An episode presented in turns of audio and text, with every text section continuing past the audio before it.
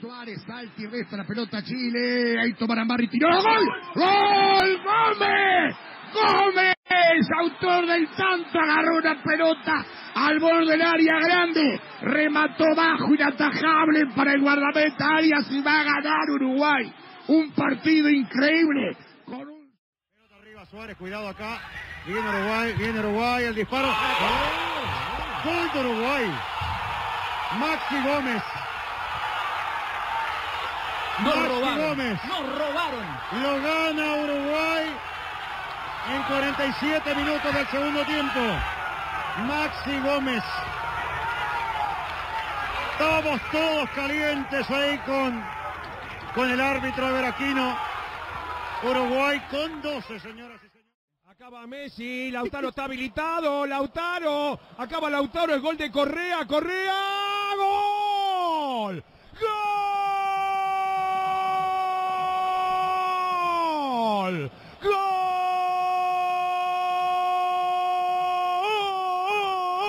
de Argentina. Essa bola tá viva, toque de cabeça. Neymar tenta, ficou pedindo um toque lá dentro, o árbitro vai dar pênalti! Penalidade máxima pro Brasil!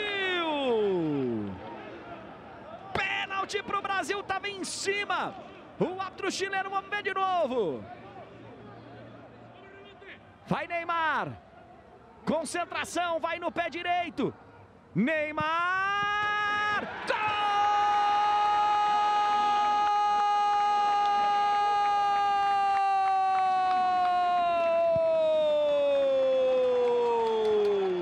Do Brasil!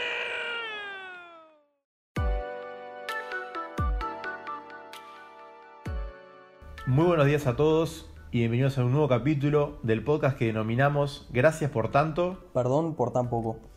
Bueno, como habrán escuchado en la introducción, tratamos de poner un poco de, de diferentes relatos, diferentes partidos y momentos claves de esta doble fecha de eliminatorias. La idea del capítulo de hoy es hablar un poco de- del camino a Qatar, que empezó hace unos días en, en- en Latinoamérica, en las de, de Conmebol. Y un poco analizar, debatir, es como una charla de amigos, comentando qué vimos en los partidos, qué nos pareció, análisis táctico, eh, hablar del VAR, hubo mucha polémica, muchos penales, muchos goles anulados, si se está desvirtuando el juego o no. Y bueno, un poco esa es la idea de, comentar eso- esos temas en este capítulo. Como siempre estoy acompañado por, por Gaby acá en la conducción y, Santi en la producción. Gaby, te doy la bienvenida a este nuevo capítulo del podcast y bueno, ¿cómo estás? Agu, ¿cómo estás? Bueno, con mucha expectativa este nuevo formato que tenemos de análisis y discusión, y como decís, una charla de amigos. Y, y bueno, arrancar con esos audios, eh, arrancás allá arriba, la verdad que este, son grandes, este, despiertan grandes pasiones. Y bueno, eh, por suerte ya arrancaron las eliminatorias, se, hicieron esperar. Eh, obviamente un año muy atípico por todo lo que sabemos, pero bueno, eh, bastante polémica, bastante análisis y jugadas y, cambios, así que bueno, vamos a ir este, discutiendo un poco. Excelente, bueno, como siempre, la- las vías de comunicación nos pueden escuchar el podcast en Spotify y estamos también en Apple Podcast hace una semana ya, muy contentos de sumar una nueva plataforma de, distribución a- de nuestro podcast y en breve ya vendrán más, más y más. Y bueno, como siempre nos pueden seguir en, en Twitter, ya hay varios que nos siguen por suerte y nos han mandado mensajes y sugerencias y comentarios.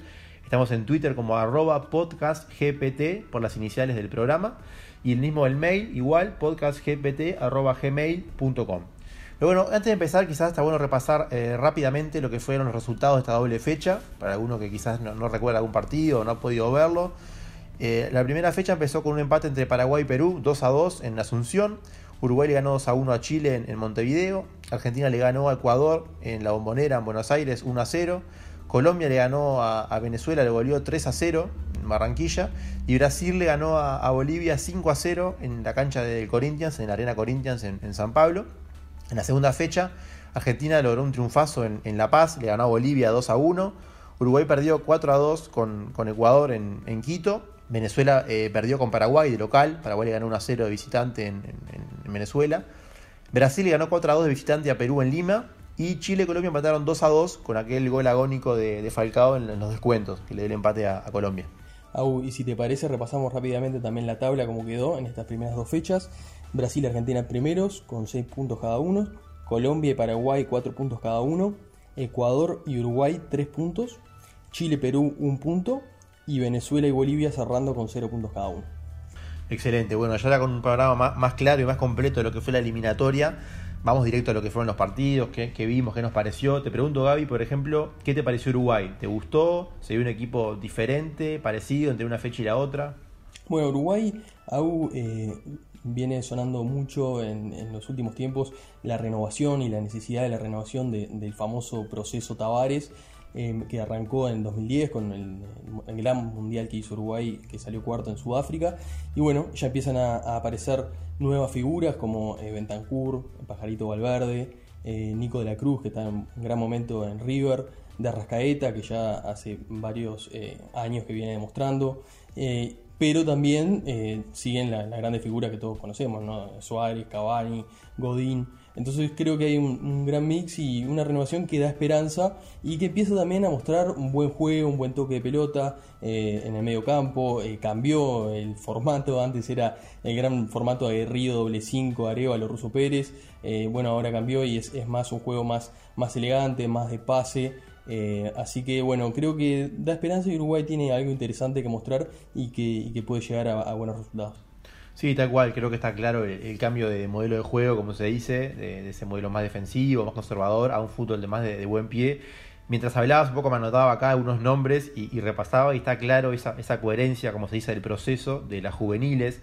Y pensaba, por ejemplo, en estos dos partidos y anotaba nombres como Valverde, Bentancur, De la Cruz, Viña, todos nombres que jugaron en el sub-20, el sudamericano en 2017, que jugaron en el mundial después de la categoría en Corea. Lo mismo cuando uno repasa a Brian Rodríguez, eh, Araujo, Darwin Núñez, todos hombres del proceso de la sub-20 en el 2019, que también jugaron en el mundial de la categoría en, en Polonia. O si uno se va al 2015, el doble 5 de esa sub-20 del 2015 era Nández y Arambarri, que fueron dos jugadores que terminaron jugando en estos dos partidos. Entonces uno ve como esa coherencia, ese proceso que no sé si todos los equipos de Conmebol tienen eso, esa, generación que vaya como relevando al anterior y, y vaya haciendo un, un, buen mix entre la vieja guardia, como decías Gaby, los Suárez, los Godín, los Cavani, y los nuevos jugadores que ya están para jugar en, en, en la mayor y, y, ganarse un puesto como Valverde, Bentancur, el nuevo de la Cruz que debutó esta doble fecha, Viña que se afianza en el lateral izquierdo, como que uno ya va viendo esa, esa buena, ese buen mix entre, entre viejos y nuevos, por decir de una manera, ¿no? Sí, yo creo que aparte todavía no hemos visto nada, ¿no, Porque eh, el nivel que, que, pueden llegar varios de los, de los, jugadores que nombramos recién todavía no lo han mostrado. Nicola Cruz eh, todavía tiene mucho para dar y no mostró mucho. Sí, te iba a preguntar, perdón, ¿cómo lo viste a De la Cruz? Yo lo vi un poco como más como más tímido, obviamente su debut en Uruguay, diferente a lo que uno quizás lo ve en River de Gallardo, ¿no? Sí, sí, no estuvo tan, eh, tan suelto como, y tan encarador, yo creo que por eso eh, todavía eh, tiene mucho para dar. De Arrascaeta es un caso porque todos sabemos lo que puede dar y, y, en la selección todavía no ha mostrado, pero, pero bueno, creo que todavía se, se le juegan las fichas a él. Eh, eh, el que sí demostró, creo, en las primeras dos fechas, el que demostró más fue Bentancur, que es un gran jugador y que le puede dar esa, elegancia de toque en el medio y orden. Eh, Pajarito Valverde no demostró tanto, pero es un gran jugador y, hay mucha esperanza en él también. Brian Rodríguez por afuera aparece como gran alternativa, velocidad, centro. Así que, bueno, creo que todavía no se demostró mucho, pero hay bastante para dar. Sí, yo creo tal cual. Yo creo que el caso de la Cruz, si bien lleva dos partidos nada más y le tenemos mucha confianza, me hace acordar también un poco a lo que él vivió en River. Él cuando llega a River, eh, primero le costó al principio bastante, era un poco resistido por la gente. Gallardo un poco apostó a él, lo, fue llevando a poco. Y hoy en día uno ve un jugador, un volante mixto, con dinámica, que sube, que recupera pelotas, que se asocia bien, jugando un toque. Hace poco vimos el partido de River con San Pablo, donde los dos goles vinieron por jugadas de él. Digo, eh, eh, tiene un potencial que yo creo que a poco va a demostrar. Y to tocabas el caso de Arrascaeta, quizás un poco, y lo hemos comentado, esos jugadores que quizás rinden más en los clubes que en la selección. Uno lo ha visto rendir muy bien en Flamengo, saliendo campeón de América, en Cruzeiro, ha sido destacado como los mejores jugadores de Brasil, un país que es bastante difícil destacarse y más siendo uruguayo.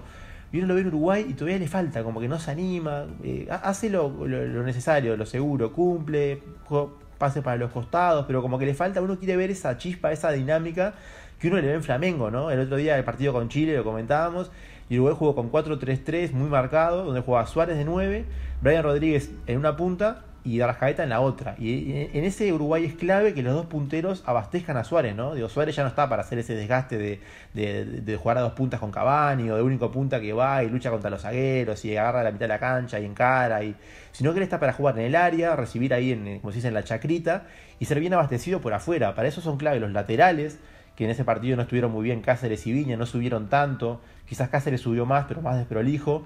Y Viña estuvo más contenido por, la subida de Chile. Y ni que hablar si vamos a partido con Ecuador, que le llegaron bastante por ese lado, que ya lo vamos a comentar. Y uno arriba había Brian Rodríguez, que jugó muy bien, como decía Gaby, desbordó, generó la jugada del penal del gol de Suárez. Pero Arrascaeta como tenía tendencia a cerrarse, no se asociaba mucho, estaba como perdido ahí en la punta, ¿no? No, fue tan, no estuvo tan vinculado en el juego de Uruguay, ¿no? Sí, eh, de Arrascaeta uno está esperando, como se dice, de que sea el 10 el que lleve la pelota eh, y en realidad, irónicamente, lo que vimos más fue más juego por, por el otro lado, por Brian Rodríguez.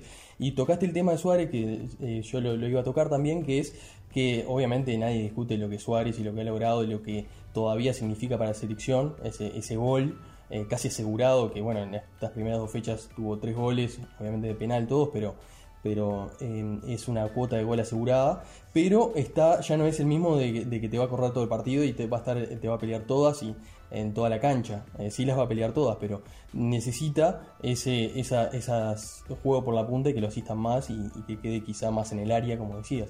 Ahora, obviamente se extrañó Cavani en estas primeras fechas, que también es un, juego asegurado y de gol eh, arriba.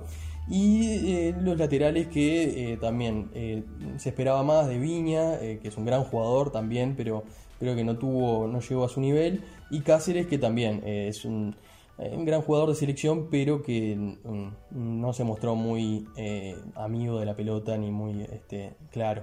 Sí, sí, con, su desorden característico, ¿no? Que a veces lo, lo, suple muy con mucha garra y esfuerzo, pero no tiene esa claridad de lateral de llegar al fondo y meter el centro atrás o lo que uno quizás podía esperar de, un lateral de, un equipo de 4-3-3, ¿no? Y lo pasamos por arriba, pero ahora Araujo, gran incorporación a la selección, ¿no? Sí, es, sí. Es, joven y puede ser ese recambio también en, el fondo, que junto con Josema, que también José Germán Jiménez se, extrañó, pero sí, seguramente es la saga del futuro, ¿no? Uno ve que de acá a 5 o 10 años la saga va a ser Jiménez Araujo, si no pasa nada raro, no surge ningún otro crack así o buen valor, ¿no? Exacto, y no tocamos el golero, pero el golero campaña eh, bueno, vamos a ver a ver si, llega a ser el Muslera que daba esa seguridad. sí, yo creo que se notó la falta de actividad, ¿no? Campaña hace siete meses que no jugaba, fue una apuesta jugada de Tavares, de apostar a él, y, bueno, más que nada en el partido con, Ecuador en Quito se, notó esa, esa inactividad, esa falta de ritmo, pero sí, es verdad. Yo creo que cuando hablamos de Rascaeta, pensaba quizás el caso inverso, y, y lo vimos en Chile, en jugadores que quizás en sus clubes no rinden tanto o no se destacan tanto, pero sí se destaca a nivel selección. A mí me sorprendió por lo menos el nivel de, de Vargas, el nivel de, Alexis Sánchez, que realmente está jugando poco en el Inter, o Vidal, que si bien ha en equipos buenos, pero ha estado como siendo suplente, o, ha estado rondando entre Bayern Múnich, Juventus, Barcelona, ahora Inter. Pero uno los veía en, el partido del jueves con Uruguay, la verdad que fueron los que bancaban el partido. Vidal en el medio, fue un tractor impasable, Alexis Sánchez arriba los volvió locos, Vargas inclusive. Y si uno ve su trayectoria a nivel club, prácticamente Vargas jugó prácticamente toda su vida en México, fue, jugó en Tigre, fue goleador, pero sin mayor destaque. Alexis Sánchez tuvo buenos años en Barcelona, después se va a Inglaterra, juega en el Arsenal, llega a ser bastante ídolo y reconocido, pero en un momento se va al Manchester United, un momento que un movimiento que poca gente entendió. En United no le fue muy bien, después se va al Inter y hoy en día es suplente de, Lautaro Martínez y de Lukaku, como que son jugadores que les ha costado quizás a nivel eh, clubes, pero que siempre rinden a nivel selección, digo, bicampeones de América, la verdad que eh, yo creo que esperaba menos y quizás subestimé un poco a Chile en, el jueves y, hizo un buen partido Chile, el segundo tiempo fue muy parejo y ahora vamos a hablar un poco de la jugada polémica del penal de Coates y si no fuera por ese gol agónico de Maxi Gómez, el partido iba, iba encaminado para un empate, ¿no? Sí, sí, de acuerdo, eh, como decís ahora lo último, era un empate, eso era lo, justo y bueno, encontró Uruguay ese gol agónico al final de Maxi Gómez, que no lo comentamos, pero Maxi también aparece como esa renovación arriba, eh, que en dos o tres años Suárez y Cavani no van a estar y, Uruguay necesita eh, de ese gol. Eh, pero, eh, como decís, Alexis Sánchez y, Arturo Vidal siguen siendo las grandes armas de, Chile. Arturo más el abanderado y Alexis llegando al gol. hizo dos goles en, estas, en estas primeras dos fechas. Y, y, bueno, y un Vargas que también, eh, si bien eh, a nivel de clubes no, no, ha demostrado tanto, en la selección rinde y es, es una gran arma de velocidad que, le da y que a Uruguay lo complicó. Así que bueno, creo que Chile tiene, tiene cuadro, tiene también un mix de, de, renovación y de, y de, y de buenos jugadores y de nombre. Y, bueno, este, también está, tiene cuadro para, para pelearle y lo, lo demostró con Uruguay. Bueno, Gaby, te, comprometo un poco a ver, ¿fue penal o no fue penal la, mano del Coates en el minuto 88 que pudo haber cambiado el partido? La pregunta del millón, Uy, que hemos debatido tanto eh, y todo el mundo eh, lo, hizo.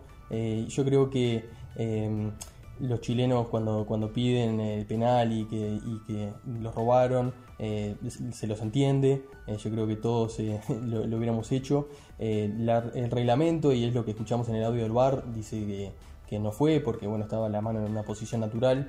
Yo creo que es un penal cobrable, pero en realidad si no lo cobró y, y por lo que dice el audio del bar, eh, yo creo que tampoco estuvo bien también. Entonces no se le puede discutir que, era penal.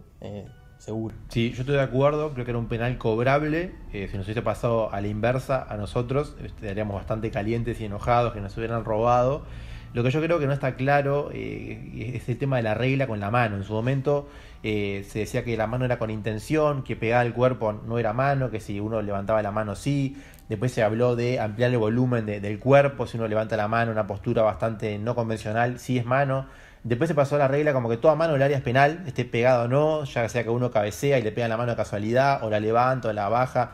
Es decir, toda mano es penal y como que no está claro. Hemos escuchado diferentes interpretaciones, ex árbitros como Javier Castrilli y otros hablando en la prensa, que sí, que no, inclusive ellos no se ponen de acuerdo. Yo creo que también eso es lo que pasó. Hoy en día uno con el bar tiene eso, tiene la opinión de la gente que está en la cabina del bar, que lo ve de una manera, el juez en cancha puede tener otra, a veces lo van a ver a la pantalla, el juez a veces puede coincidir o no con las personas que están arriba, que es un poco después lo vamos a comentar, si realmente el bar se está usando bien o no, si el, error es del bar o el error es del juez, el error es más humano, de, porque si uno por más que ponga tecnología, ponga el bar, ponga todos los recursos, la infraestructura, pero que toma la decisión es el juez y se sigue equivocando, ahí realmente no hay bar que valga y no es la culpa de tecnología, sino el que toma la decisión, ¿no? Sí, y eh, el bar vino para con la chapa de hacer justicia y la verdad estamos viendo de que eh, en muchos casos, como decías, eh, no, no, lo hace, porque por ejemplo en el primer gol de, de, Uruguay no era Opsa y, cobró Opsa y, igual mirando el bar. Así que y lo único que ha hecho hasta ahora el VAR es entorpecer el juego y bueno, muchos dicen de que, de que vino hasta que el fútbol perdió con el VAR eh, esa sensación y esa emoción. Eh, cada vez que se hace un gol hay que ir a revisar el VAR y, se pide el VAR 10 veces por partido. Entonces ahí se, se empieza a cuestionar, bueno, eh, si, es just, si, si es necesario o no, o es bueno para el, para el fútbol del VAR y cuántas veces, ¿no? Porque capaz que se puede hacer como en otro deporte eh, como el tenis o como el rugby, que bueno, hay tantos este, eh, chances de pedir el bar y tal, y tenés esas.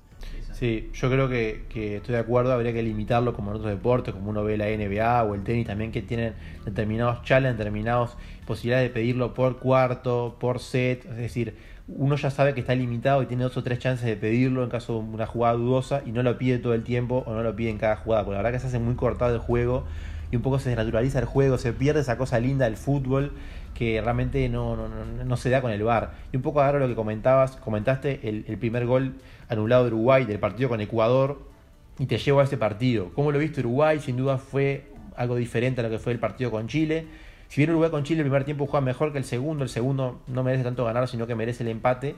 En Ecuador se vio otra cosa, ¿no? Se sabía que iba a costar, la altura, el calor, un equipo que no está acostumbrado. Si bien no es La Paz, no son los 3.400 metros de, La Paz, son 2.800, la altura se siente y se vio muy expuesta a la defensa, eh, el ataque se lo vio bastante flojo y un poco cómo viste Uruguay en ese partido.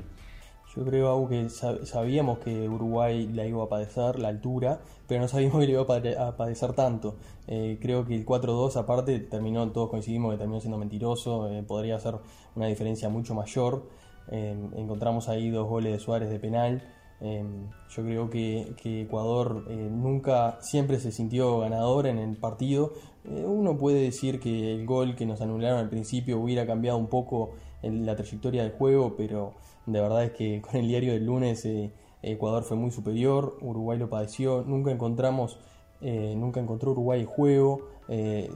Así que creo que, que hubo un, claro dominador en el juego que fue Ecuador, eh, que también sorprendió, porque eh, no solamente mostró eh, destreza física, sino también en el juego se demostró que, tenía una buena dinámica. Sí, yo creo que el cambio más grande que tuvo Uruguay en ese partido fue que pasó de 4-3-3 a jugar un 4-4-2, bien marcado misma defensa, el doble 5 igual Valverde Bentancur, y acá la variante fue que entró Nández, pasando a jugar de volante derecho, y Brian Rodríguez pasó como volante externo por la izquierda, y entrando arriba el, goleador y salvador Maxi Gómez junto a Suárez. Aquí Uruguay quizás, eh, obviamente, de una postura más defensiva, más lógica por jugar en la altura, pero quizás se que se quedó un poco rengo de desborde por afuera. Es decir, Nández es un gran volante, mucha dinámica, mucho despliegue, batallador, pero no tiene esa llegada al fondo, esa, como jugada como de puntero, de llegar hasta la raya y tirar el centro atrás. Y que quizás Brian Rodríguez sí lo tuvo, pero jugó solo el primer tiempo, no lo había hecho mal, pero Tavares decía hacer dos cambios para el segundo tiempo, buscando un poco como eh, despertar al equipo. Y mete a Darwin Núñez, que habitualmente juega de 9 en, España, ha sido bastante goleador y por algo lo compró el Benfica jugando de 9 lo pone como volante derecho. Quizás a muchos se nos vino la imagen de Cavani en sus comienzos, cuando también jugando de 9 la estaba rompiendo en Italia, y Tavares lo ponía de volante derecho, hacer ese trabajo más sacrificado, de hacer la banda, y después un poco se lo puede criticar o no por jugar fuera de puesto. Después Darwin Núñez casualmente termina haciendo un gol, que el VAR lo anula, uno de los varios goles que anuló el VAR en ese partido.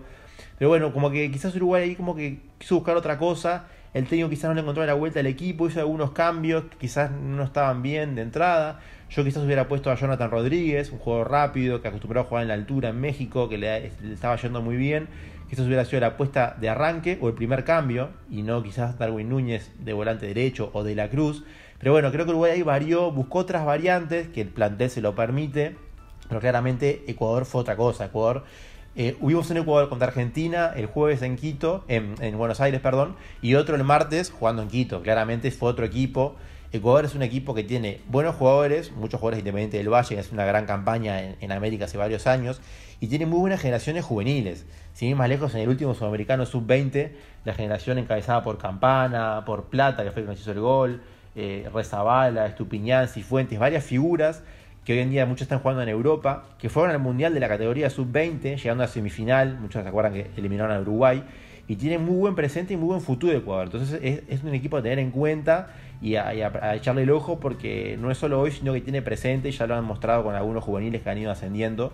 Y creo que la verdad que Uruguay se vio muy superado, la verdad que no, no, no encontró el partido, no se sintió cómodo y como decís Gaby, ese 4-2 fue bastante mentiroso. No hubo dos goles de diferencia, sino que hubo más. Pero por suerte para la diferencia de gol, pensando del lado uruguayo, se lleva un menos dos diferencia de gol, pero creo que preocupa más las formas y el modo que, lo que fue el resultado en sí, ¿no? Sí, se ha dicho de que Uruguay lo único que se lleva positivo de este 4-2 son los dos goles de, de Suárez, eh, acortó la diferencia, puede eh, influir esa diferencia de goles eh, al final y, bueno, anecdótico, pero que también colabora para la estadística de Suárez que llega a 62 goles y bueno, sigue ampliando su, diferencia de, de récord de goleador histórico con la selección uruguaya. Y, supera, perdona, a su amigo Messi en el actual goleador de, la eliminatoria en, la historia. se van como pasando fecha a fecha entre uno y otro. Y hoy en día Suárez lo pasó, creo que tiene 25, 26, lo, superó. Exacto, sí, creo que tiene 24 aún, pero sí, y Suárez tiene 20, 22. Eh, pero, y bueno, y, Neymar, ya hablando de goles, Neymar llegó a 64 goles eh, con, la selección y está cerca de pasar a Pelé. Sí. Está a 12 goles de Pelé. pasó a Ronaldo y quedó debajo de Pelé. Exacto, sí, tiene goles para rato Neymar. Pero sí, eh, me quedo con lo que dijiste de, ojo con Ecuador. Ecuador tiene, y para redondear el tema, tiene una, nueva generación y, y, entonces eh, puede tener eh, cuadro para lograr cosas importantes y, clasificar al Mundial. Así que creo ah. que atento con Ecuador. Hablamos de Messi y te llevo a, a, otro candidato que siempre está y hay que hablar un poco también de Argentina Dos partidos también bien diferentes. Si uno veía los comentarios en los programas deportivos los viernes, eran bastante críticos con Argentina. Eh, es un equipo bastante Messi dependiente. Había jugado con un doble 5 pares de Paul que se habían como superpuesto en varios momentos del partido. No, encontró el fútbol, la verdad que no le llegó mucho a Ecuador. Ecuador tampoco fue mucho, por lo tanto Argentina no se vio amenazado, pero la gente esperaba mucho más de Argentina. En el segundo partido, eh, mete a, a Ezequiel Palacios, el volante del Leverkusen, en el medio Palacios juega una especie de, de 10 tirado hacia atrás, presionando, hace una presión alta muy buena en Bolivia. siendo como nexo de los volantes. Se vio otro equipo Argentina, inclusive jugando en la altura, que sorprendió, con buena dinámica, buen partido de campo, buen partido de Lautaro Martínez, buen partido de Messi, el ingreso de Correa eh, eh, haciendo el segundo gol. Y ahí como que cambió un poco la, visión de Argentina. Eh, si bien no se ve ese cambio generacional que vemos en Uruguay, quizás Argentina no se ve un Valverde, un Bentancur, no le ha ido tan bien en los últimos mundiales juveniles y sudamericanos, pero todavía tiene una mezcla de la vieja guardia, de los Messi, de Otamendi, de, bueno, eh, Agüero no fue convocado pero puede estar, y los que han ido apareciendo, que quizás no son tan juveniles, pero están en Europa hace años, como Paredes, De Paul, eh, Marcos Acuña, ahora el quedó Campos, Lautaro también, y un poco se ve esa renovación también que está ayudando a Argentina a hacer todo el, cambio con un técnico bastante inexperto como Scaloni, ¿no? Te pregunto, Gaby, ¿cómo lo viste Argentina? ¿Te gustó con Ecuador? ¿Te gustó con Bolivia? Y bueno, ¿qué le cambiarías a este equipo? ¿Por dónde ves que puede mejorar? Bueno, yo creo que Argentina, eh, como decía, eh, ¿no? ahora no es ni tan tan ni tampoco, eh, ganó los seis puntos, eh, no es que ahora van a salir campeones de, América y van a clasificar así de fácil, pero sí mostró, sobre todo en el segundo partido, una Argentina más sólido, como decías, con buenos jugadores que van apareciendo, una gran figura que, que, destacó, que fue Palacios, que aprovecho a decir que eh, eh, lo destacó mucho Maldini, el mundo Maldini, que somos eh, gran seguidores de, sus videos y de su análisis. Gran periodista. Va el saludo para él y seguimos su, análisis de cada partido. pero bueno, van apareciendo también Ocampos, gran actuación nuevamente de Lautaro Martínez arriba y, de Messi, obviamente. Así que creo que Argentina, sobre todo en el segundo partido de vuelta, mostró algo más interesante y bueno, que Scaloni ahora eh, se le da un poco la derecha, pero eh, todavía creo que, falta consolidar eh, lo que es Argentina y lo que puede llegar a ser. Sí, yo creo que se empiezan a ver como afianzar diferentes circuitos y sectores de la cancha. Se empieza a afianzar la delantera de Messi con Lautaro, que es un poco el, futuro y presente de Argentina. La defensa, con bastantes componentes de River, con Armani en el arco, Martínez Cuarta en la saga, Montiel, eh, Tagliafico en el lateral izquierdo están bastante afianzados Paredes y Depone en el medio. Aparece Palacios como ese tercer socio que faltaba, que dicen como que vino para quedarse. Yo creo que en Palacios, y vuelvo a él porque fue la clave en el partido con Bolivia, se ve mucho también de la filosofía del River de Gallardo. Uno veía a Palacios y veía tranquilamente al River de Gallardo. Presión alta, no te deja salir en todo el partido, te, corre todo el partido, te enloquece. Creo que ese fue el gran cambio de Argentina y esa dinámica que cambió de un partido a otro y un poco lo que tiene que apostar de acá a futuro, ¿no? Creo que una de las cosas que me sorprendió quizás fue que una de las figuras argentinas de los últimos años en Europa, como el Papu Gómez, de gran herramienta en Atalanta, haciendo figura, lo llevó a cuarto final de la Champions, no tuvo ni un minuto. Me parece que en el partido con Ecuador, que era un partido para el Papu Gómez, un jugador habilidoso que podía romper la defensa, mismo en Bolivia, me sorprendió realmente y se ve que Scaloni no tiene la consideración muy alta del Papu Gómez, cuando uno quizás pensaba que la delantera podía ser Messi, Lautaro y Papu Gómez, o Messi, Lautario Campos y Papu Gómez por detrás. Es decir, me sorprendió realmente no verlo a Papu en, Argentina, aunque sea entrando desde el banco, ¿no? Sí, yo creo de vuelta volviendo a Palacios demostró y, demostró mucho, pero sobre todo sorprendió porque en, Bayer Leverkusen eh, no, eh, no tiene un presente muy activo y no, no ha jugado tanto, pero obviamente, eh, como mencionaba Saúl, se ve la mano de Gallardo, se ve el pasado de, los tres, tres, o cuatro años que estuvo en River y, bueno, eh, también se dice que capaz que falta hasta más eh, River o jugadores de River este, como Enzo Pérez en, la selección, eh, pero, pero creo que, Argentina, si bien no tiene las grandes figuras que, se han ido yendo este, o que no están ahora en la selección, creo que, tiene sobre todo un medio campo bastante interesante y que puede acompañar a Messi y no ser tan Messi dependiente. Sí, yo estoy de acuerdo. Creo que a Argentina le, viene bien algún jugador más del River de Gallardo. Creo que Enzo Pérez está en un nivel de selección y puede tranquilamente jugar en el medio. Lo sumo también a Nacho Fernández, que es un jugador que me gusta mucho, muy dinámico, un volante mixto que llega al área, que lleva la pelota. Y creo que para el tipo de juego de Argentina se puede asociar muy bien con Messi, con Lautaro. Es un buen jugador y creo que debería tener su chance. El caso de Enzo Pérez es bastante emblemático porque uno creía que se venía a retirar en Argentina, a cumplir su sueño de, chico de jugar en River no solo vino a Argentina, sale campeón de América con River, es figura, y hoy en día uno ve el equipo de River y es prácticamente el 5 solo de River y es el que aguanta el mediocampo, el que releva a los zagueros, se tira atrás, saca la pelota limpia de atrás, la verdad que es un caso impresionante. La verdad que sí, Enzo Pérez es clave eh, en River y creo que puede dar una gran mano a Argentina. Pero bueno, también hay que hablar un poco del otro candidato, el otro puntero de las eliminatorias, que es Brasil, el actual campeón de América, que de la mano de Neymar y compañía sacó un, buen triunfo en Lima, frente a una gran selección como es la peruana, dirigida muy, bien por el Tigre Gareca hace años, y le ganó 5 a 0 y pudo hacer más, le hizo precio bastante a Bolivia eh, jugando de local el, jueves.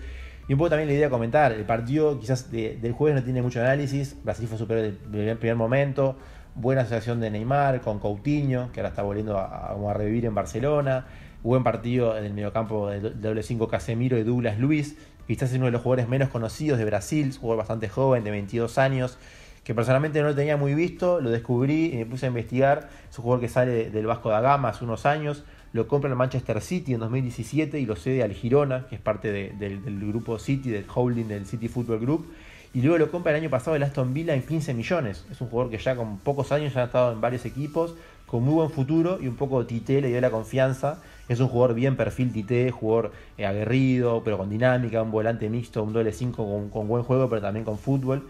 Creo que fue una de las grandes novedades de esa doble fecha en Brasil. Y después la, vieja guardia de siempre, ¿no? Como decíamos, Neymar, Coutinho, Firmino de arriba, fue rotando Everton Ribeiro o Everton, el, de gremio, en, la, punta. Es decir, Brasil un poco siguiendo la línea que siguió en la Copa América.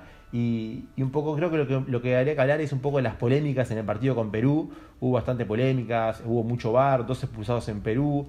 Y un poco lo que hablábamos antes con Gaby fuera del micrófono, que realmente Perú merece más de lo que ha jugado. Si uno ve la tabla, Perú tiene un punto y realmente Perú ha jugado para más. Hace años que viene jugando muy buen nivel y realmente le hizo un muy buen partido Brasil de local, ¿no? Sí, me quedo con, lo, que, lo último que decís, de, Perú, que se ve la mano de Gareca, y creo que en Perú tiene un, buen juego y un buen equipo para pelear, y bueno, obviamente un punto en estas dos primeras fechas, pero que va a tener equipo para, y va a mostrar algo interesante. Eh, y después Brasil, que en realidad el resultado fue un poco mentiroso porque en sí no hubo una clara superioridad de, Brasil, ese 4 a 2. Eh, lo vi bastante en Neymar dependiente también, aunque sí mostró, eh, como mencionabas a Douglas Luis, esta, esta novedad en el doble 5 con Casemiro, eh, que es bien la mano de Tite, este, que es un, medio aguerrido, un medio fuerte, pero también le, le mete buen juego de pelota, así que, pero obviamente tiene a un Neymar en un momento extraordinario y que eh, es capaz que se invirtió un poco el rol con Argentina. Antes Argentina era totalmente Messi dependiente y jugaba para Messi y Messi era todo. Bueno, ahora en Brasil se ve un poco eso de que, de que Neymar era prácticamente todo, pero un poco Neymar dependiente. Pero bueno, yo creo que Brasil obviamente siempre es candidato y, tiene mucho para dar. Sí, un poco repasando el calendario para adelante y, y la fecha que le toca a cada uno. Eh, uno, por ejemplo, ve los partidos de Uruguay, que es un calendario bastante complicado, las primeras fechas para Uruguay. Ya jugó con, con Chile local, jugó en Quito. Por ejemplo, si uno toma Uruguay, la siguiente fecha, en noviembre, el 12 de noviembre, le toca jugar con Colombia en Barranquilla, que es muy difícil para todas las selecciones. Luego recibir a Brasil en el centenario en noviembre. Y en la quinta fecha, que ya es el año que viene, en marzo, le toca jugar con Argentina en Argentina. Es decir, un comienzo complicado para Uruguay, que no debería sorprendernos si saca 4 o 6 en los primeros 15 puntos y bueno, obviamente después tendrá que ir a sacar puntos de visitante y ganar todo lo que pueda de local.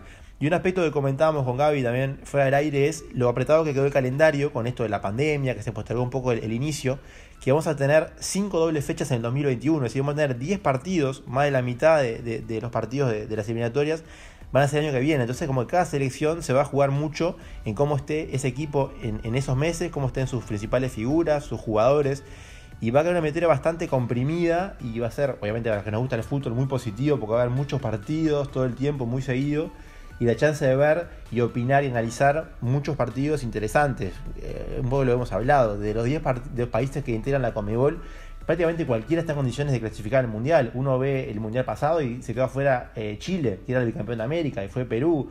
Eh, otros años han ido, ha ido Ecuador, ha ido Colombia, Brasil, Argentina siempre van, Uruguay ha estado, no ha estado. Eh, es prácticamente una metera muy pareja, es de las, más interesantes y parejas del mundo. Y realmente eh, estos meses que se vienen van a ser muy interesantes y con muchos partidos. ¿no? Sí, eh, y muchos dicen que es la de las eliminatorias más difíciles del mundo por esa, esa competencia y sobre todo esa posibilidad de que varios vayan. hay muchos que, pueden ir o no, y hay pocos que vos decís, bueno, van a ir seguros. Eh, o no van a ir seguros. Eh, pero me quedo también con lo que decías de lo apretado que quedó, que en realidad va a terminar, terminar la eliminatoria en marzo 2022, pero en, en el 2021 vamos a tener fechas en, estaba repasando acá, marzo, junio, septiembre, octubre, noviembre y noviembre, perdón. Y después, bueno, pasa enero, febrero y marzo 2022. Así que eh, obviamente va a estar intenso y, y, se va a jugar todo ahí en, en, en el 2021. Bueno, eh, le dejamos los próximos partidos que vamos a analizar el mes que viene. La tercera fecha sigue con Bolivia-Ecuador en, en La Paz, Argentina-Paraguay en Argentina, Chile-Perú en, en, Chile, Colombia-Uruguay en Barranquilla, como decíamos, Brasil-Venezuela en, en, Brasil. Y la cuarta fecha es Uruguay-Brasil, Uruguay local, Perú en Lima recibe a Argentina, Venezuela recibe a Chile, Paraguay recibe a Bolivia y cierra la fecha Ecuador recibiendo a Colombia. Así como ven, partidos bastante parejos, muy eh, diversificada la eliminatoria. Y bueno, hasta acá llega un poco este análisis que quisimos hacer de, esta doble fecha de eliminatorias. La verdad que hubo mucho para comentar, hubo polémica, hubo goles, hubo, hubo remontadas, hubo, hubo rendimientos muy interesantes. Y bueno, la idea es como en este podcast nuestro hacer esa, esa, ese mix entre lo que son historias, entrevistas eh, y un poco análisis de actualidad, comentarios y un poco dar un poco un pantallazo grande de todo lo que es el mundo del deporte. Ah, bueno, un placer este análisis y bueno, le, la seguimos la próxima. Bueno, hasta acá ya este capítulo de Gracias por tanto. Perdón por tan poco.